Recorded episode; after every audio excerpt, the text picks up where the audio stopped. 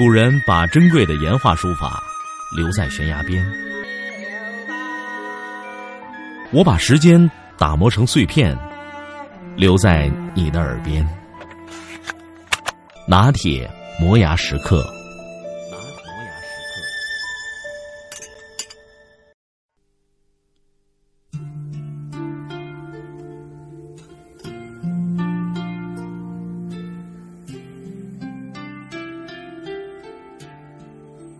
昨天我被加到一个金融群里，刚放下手机，信号灯就不停的闪。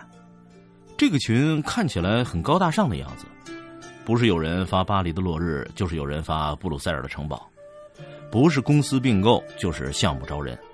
我顺手屏蔽了，因为这一切跟我都没什么关系。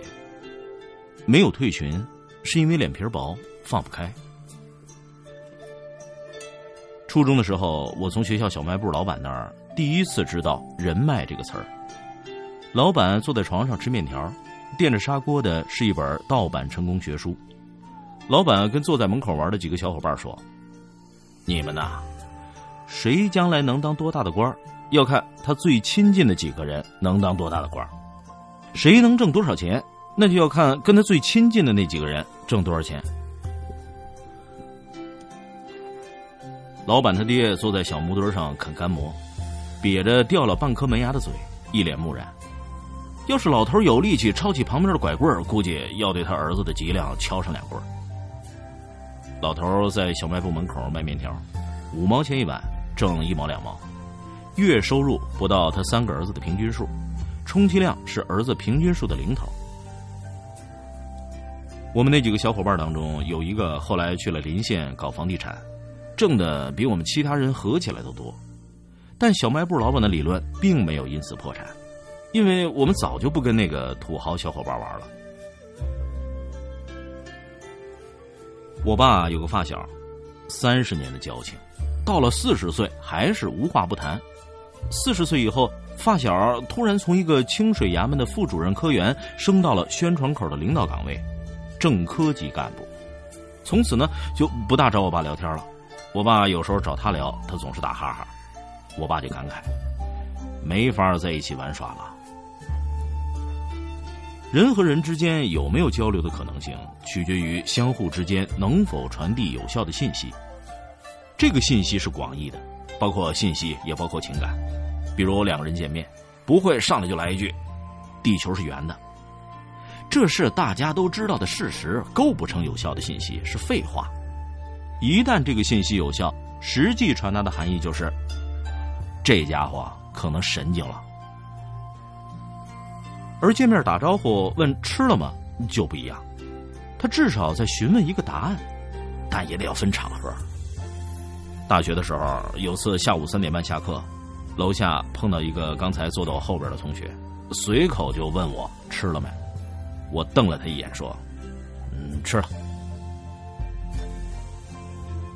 像 “Hi”、“Hello” 这种称呼都是无效的交流，但他们的存在意义也很大，就是避免不够熟的人在路上遇到的时候的尴尬。你之所以每次在走廊上见到你上司、见到头都会说一句“啊，王总好，李总好”，就是要保证保不齐哪一天你找他办事的时候，他不会对你有意见，不会觉得这小子没礼貌。所有 “Hi”、“Hello” 这种无效交流。都是在为未来可能的有效交流在做铺垫。他们的作用好比一部音乐的序曲，但是如果你春节回家下火车见到你老爸，上来就来一句“晚上好”，那就不像话了。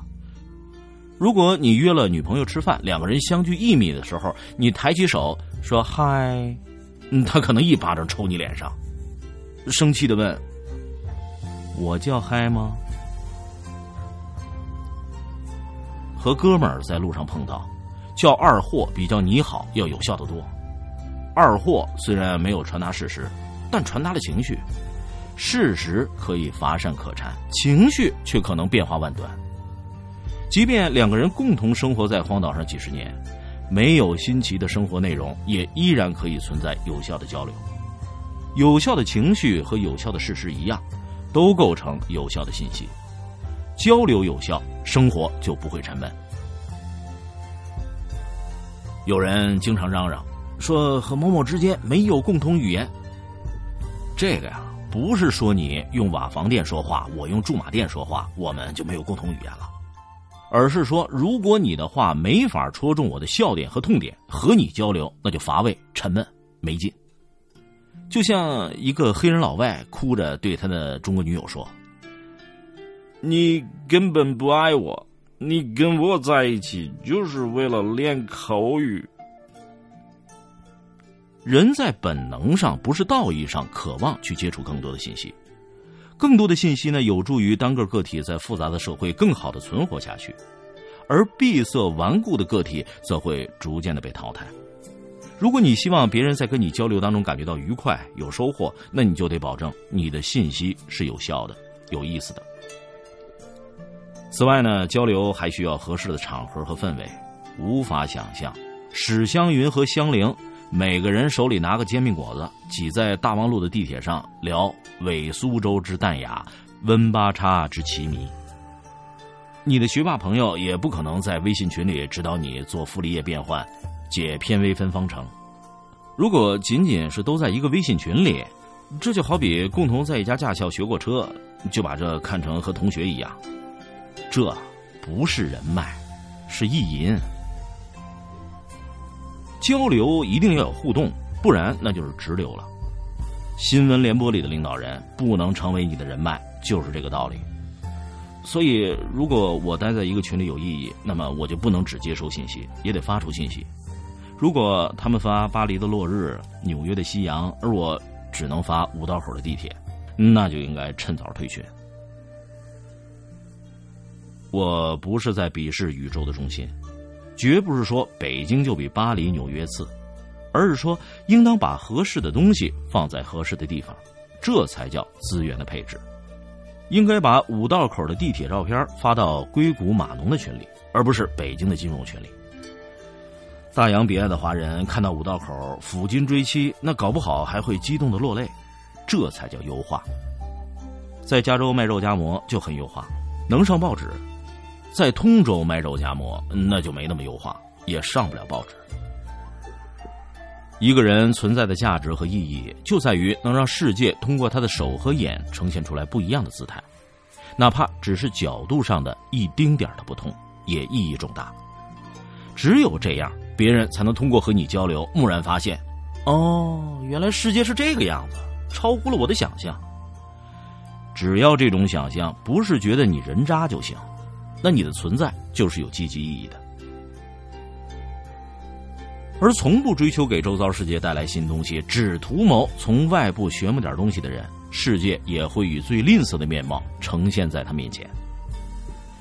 所以要创造而非消耗，要给予而非索取。用禅宗祖师的话说，要做主人翁。记得有个娱乐记者曾经问范冰冰有没有打算嫁入豪门。范冰冰说：“我不嫁豪门，我就是豪门。对待人脉这事儿的态度，也该拿出范爷的范儿。我不需要人脉，啊，我就是人脉。”